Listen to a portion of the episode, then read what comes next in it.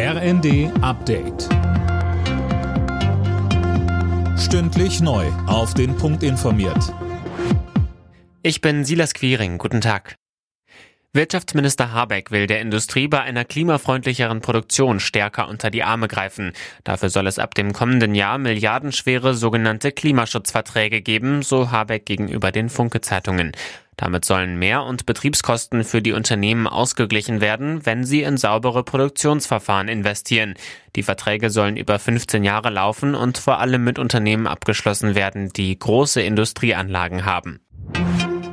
Fast 10 Milliarden Euro wollte die Bundesregierung für 35 amerikanische Kampfjets ausgeben. Nun steht der Kauf laut der Bild am Sonntag offenbar auf der Kippe. Mehr von Cornelius Träger. Wenige Tage bevor der Kauf der Jets beschlossen werden sollte, warnt das Verteidigungsministerium laut der Bild vor finanziellen und zeitlichen Risiken.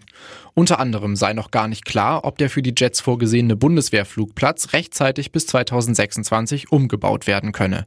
Die Sicherheitsanforderungen der USA seien aufwendig, Verzögerungen und Mehrkosten drohen.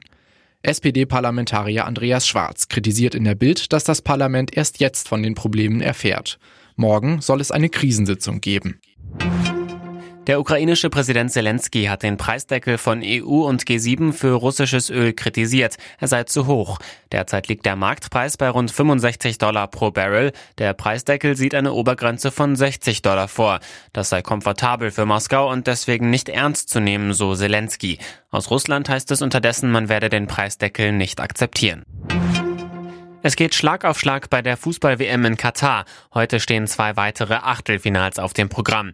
Am Nachmittag spielt Titelverteidiger Frankreich gegen Polen. Am Abend sind dann die Engländer gegen Senegal gefordert.